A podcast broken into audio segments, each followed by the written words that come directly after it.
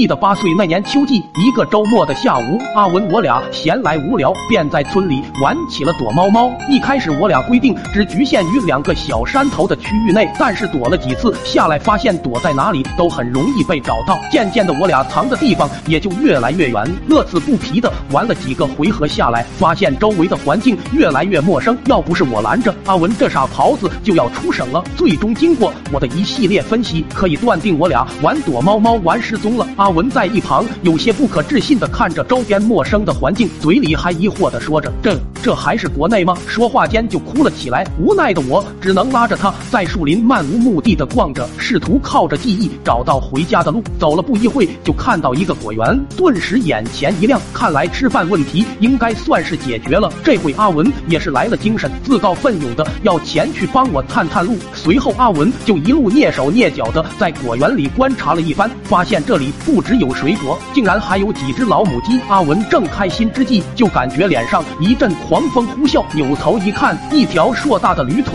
向他脸上蹬来，一下给阿文踢飞了去，刚好砸晕了一只白色的大肥鸡。此时阿文也顾不得疼了，提起那只鸡就向我跑来，拎着鸡很是神气的对我指手画脚道：“我抓的鸡你负责做，记住本少爷不能吃太咸。”正说着呢，特么的果园主人就回来了，瞬间我拔腿就跑。此时阿文还自我陶醉的在那边吹着此次抓鸡用了什么技巧，果园主人就站站在对面听着他吹。我在不远处也真是看不下去了，朝着那边就大吼道：“你个虎玩意，快特么跑啊！”阿文愣了一下，还没来得及转头，就被果园主人一把抓住。阿文强装镇定的说着：“我可没动你家的鸡，这可是我从小养大的孔雀，只要我往天上一扔，它就会在空中开屏。”还不等果园主人反应，便把鸡朝着我这边就扔了过来。果园主人抬着头等着阿文所说的开屏，果然什么都没发生。回头问道：“怎么没有开屏？那鸡肯定就是俺家的。”阿文却一摊手，装作一脸无辜的说：“